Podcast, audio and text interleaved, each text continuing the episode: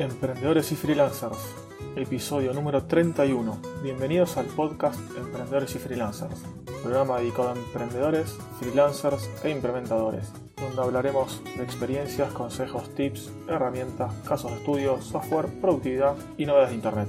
Mi nombre es Aníbal Ardide, soy consultor y desarrollador web desde hace más de 18 años, especializado en startups y nuevos emprendimientos. En el episodio de hoy les voy a hablar sobre cómo cambiar el chip y empezar a ver todo como un emprendedor. Comenzamos. Bueno, entonces en este episodio vamos a hablar sobre eso que les decía en la introducción, sobre cómo cambiar el chip.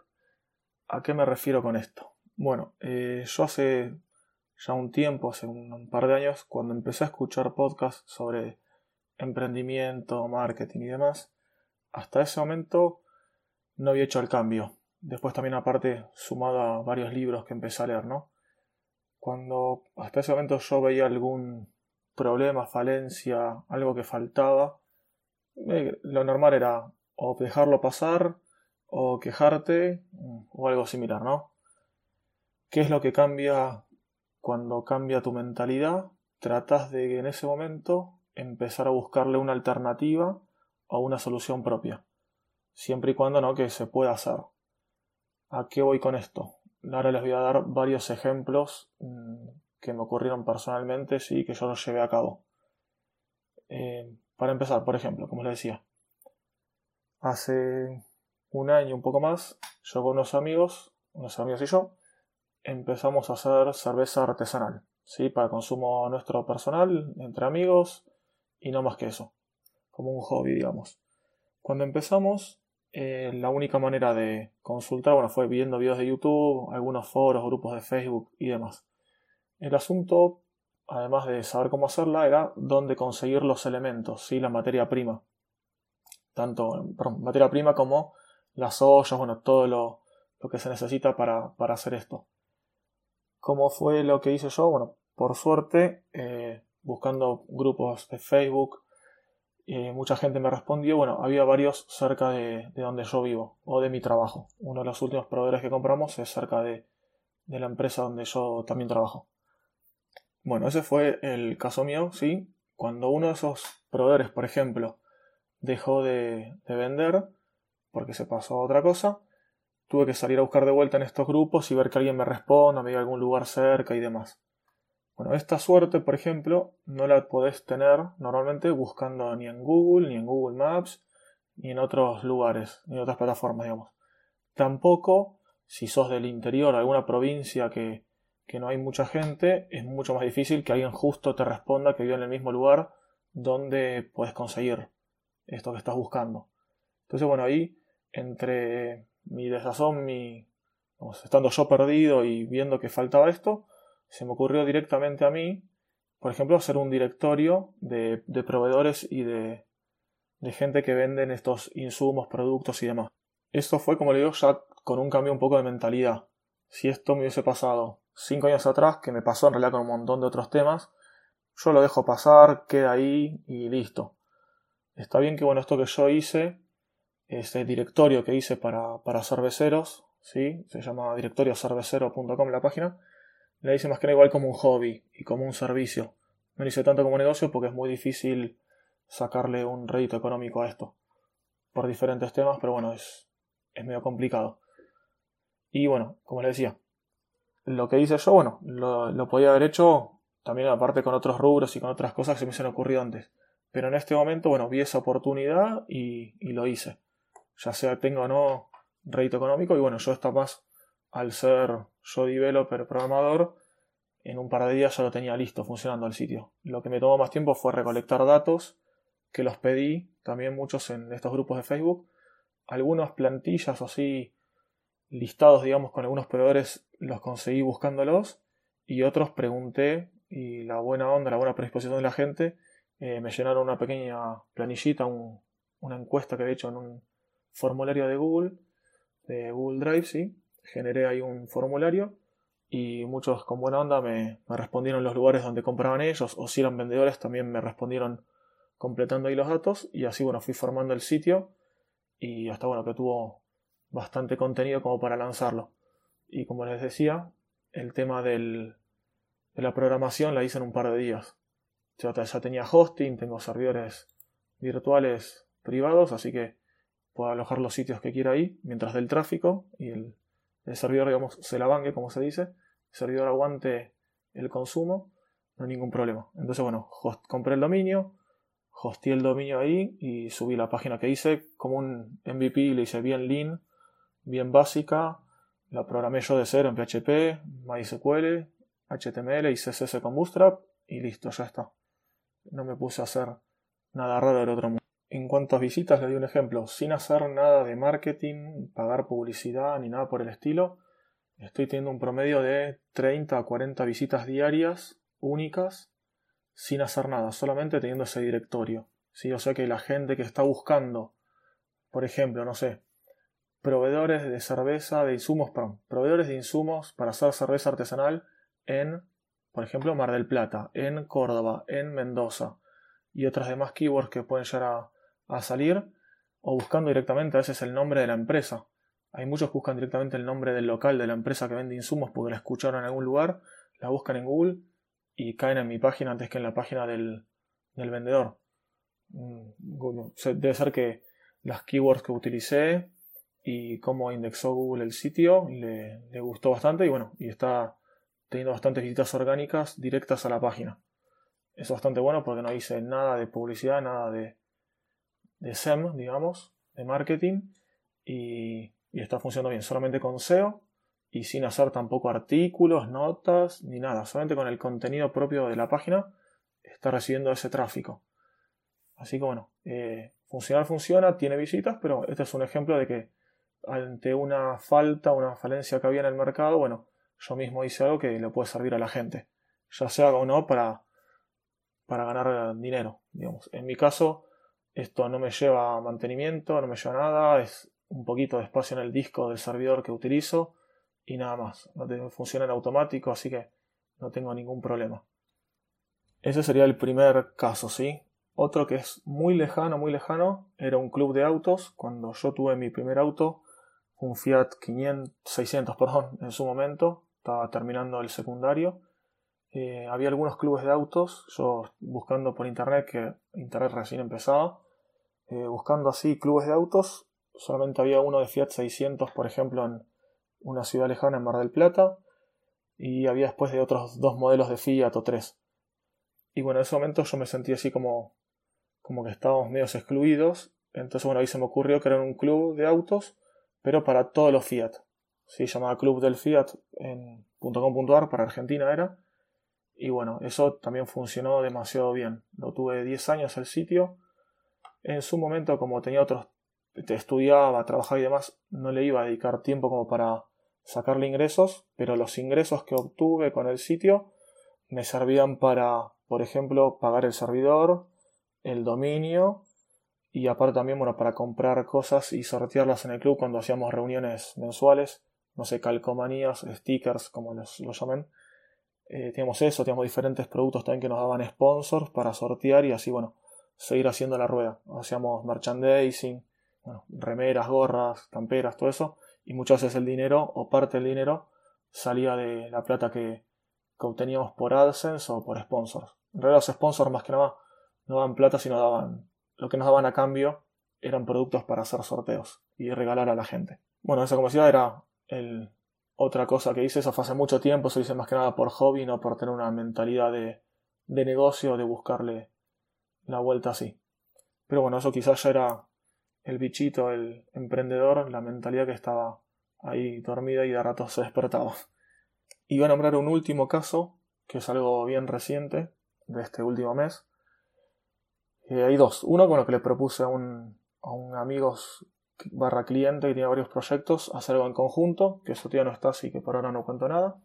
Más que nada porque quiero tenerlo listo para comentarlo. Es un membership site, es lo único que puedo de, de cursos que puedo dar a conocer. No es de ningún ramo conocido, ni de programación, ni de marketing, nada de eso. Así que bueno, luego lo comentaré cuando esté acá en el mismo podcast, seguramente como un caso de estudio. Bueno, lo que nombro ahora, de manera rápida, luego lo haré más adelante también como caso de estudio, es otro proyecto pero les cuento cómo surgió. Para los que no conozcan, existe una plataforma llamada Pilvia, P-I-L-V-I-A, I L B corta o V según el país donde estés y latina a.com. Pilvia. Es un servicio en la nube que lo que hace es cuando vos te registras eh, podés crear dentro de su plataforma sitios con WordPress instalado que los puedes usar más que nada para pruebas, ¿sí? como una caja de arena, como caja de pruebas, como sitio de staging, como te guste llamarlo, porque eh, no te da un dominio propio, sino que es un subdominio del dominio principal de ellos. Hasta hace una semanita, dos semanitas, vos te registrabas y tenías eh, de manera imitada, eh, podías crear sitios gratuitamente, ¿sí? Y si pagabas la opción Pro, tenías algunas opciones que estaban solamente si vos pagabas, como por ejemplo clonar sitios, eh, que se indexe el sitio en Google y los buscadores, mejor dicho, en todos, o bueno, algunas otras que otras opciones. El tema fue que hace un par de semanas Pilvia le mandó a todos sus clientes suscriptores un correo diciendo que iba a dejar de ser gratuito y que pasaba a ser 100% de pago y los nuevos costos. Eh, este el tema es que, bueno, ahora no da ni un sitio gratuito. Esto es a fin de año, ¿no? A fin de año, ya a fin del 2018, fin de diciembre de 2018, deja de tener cuentas gratuitas. Sí o sí van a tener cuentas pagas. Depende cuánto pagas, tenés diferentes features, diferentes opciones. Pero bueno, como les decía, no hay manera gratuita. La única otra alternativa que hay a Pilvia es uno que se llama puppy.life, que lo que hace también de manera gratuita es crearte un sitio solamente por 24 horas. A las 24 horas se borra sí o sí el sitio, no tenés manera de recuperarlo. Salvo bueno, que te hagas un backup, levantes uno nuevo y lo cargues de vuelta, el respaldo. Si no, también tenés que pagar y el costo no es como que no sirve, digamos, porque es casi lo mismo que comprarte un, hosting, comprar un sitio en un hosting, entonces a mí por lo menos no, no me vale la pena. Más yo igualmente que también tengo un servidor virtual pero lo bueno de este Pilvia o de Puppy es que vos en dos clics completás dos textos y ya tenés un sitio funcionando. Y si no te gusta, agarrás, lo borrás y ya está. En cambio, en mi servidor virtual tengo que yo agarrar, generar el subdominio en un virtual host, crear la carpeta, instalar WordPress y bueno, ya son más pasos que si no estoy en mi casa y estoy en otro lado, es medio engorroso. Eso en cuanto a tener algo público, ¿no? Porque bueno, de otra manera es tener algo local pero si ahí lo querés mostrar a un cliente, no tenés opción. No, tienes que dejar la máquina prendida, es bastante más engorroso. Y otra opción que no dije es la de, bueno, tener vos tu propio hosting con un panel de control, ¿sí? con un cPanel, por ejemplo, y ahí crearte vos un subdominio o un directorio nuevo y ahí hacer una instalación de WordPress. El tema es, como decía, que es un poco más engorroso. Tienes que andar creándolo, después, si no te gusta, tener que borrarlo, crear las bases de datos. Es bastante más trabajoso y y no es tan rápido como lo otro. Entonces, ¿qué pasó y qué hice? Bueno, eh, en un principio dije, me voy a crear el mío propio. Me voy a crear una especie de pilvia para mí, ya sea en mi servidor virtual. como decía, en un principio fue para mí solo, pero además lo había pensado como subdirectorios. Pero ahí ya era medio lío, no me gustaba cómo quedaba, tenía que tener un dominio ahí medio que no servía mucho para los usos que les iba a dar. Entonces, bueno, no me convenció del todo. Lo probé, funcionó, pude hacer como un pequeño flujo y me funcionó bien. Y ahí mismo, bueno, se me ocurrió hacerlo como negocio, ¿sí? sacar una competencia, digamos, a Pilvia, pero siempre manteniendo y teniendo alguna cuenta gratuita, que eso es lo que yo me molestaba de Pilvia, ¿sí? que no tenía cuentas gratuitas ahora. Entonces, bueno, se me ocurrió eso, lo, se lo planteé a una persona, alguien que voy a tener como socio, eh, más que nada para la, la parte de marketing y monetización. Y bueno, ahí lo, lo planteamos bien, lo estuvimos estudiando bien y bueno, ya estamos terminando el desarrollo, está en fase beta ahora con algunas personas. Y bueno, ya el sitio ya está funcionando, es un, tenemos un dominio propio, crea subdominios para cada persona que crea un sitio nuevo, te genera tu subdominio con certificado de seguridad SSL, o sea, tenés HTTPS en la dirección, con un par de clics ya tenés el sitio andando, con la última versión de PHP, con la última versión de WordPress, seguro y sin problemas. Puedes hacer los sitios, crearlos ahí en tu panel de control, lo das de alta, lo borras, tenés acceso por SFTP, acceso por, si querés, MySQL para ver algo de la base de datos.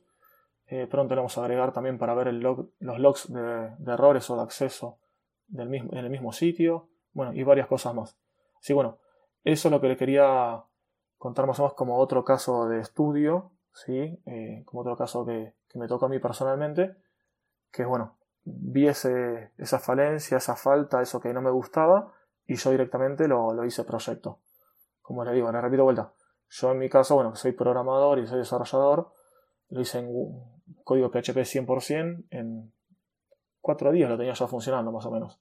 Un par de horas a la noche, antes de ir a dormir, me puse y lo saqué andando. Eso, bueno, es lo que tengo a favor, ¿no? No use WordPress, no use, no use ningún plugin raro, no use nada, solamente código PHP puro y duro, más o menos como hice el otro, el de directorio cervecero. En este caso, bueno, lo hice mucho más, más profesional, para así decirlo, usando más clases, diferentes opciones mejores, digamos, para el tratamiento de los datos y el código.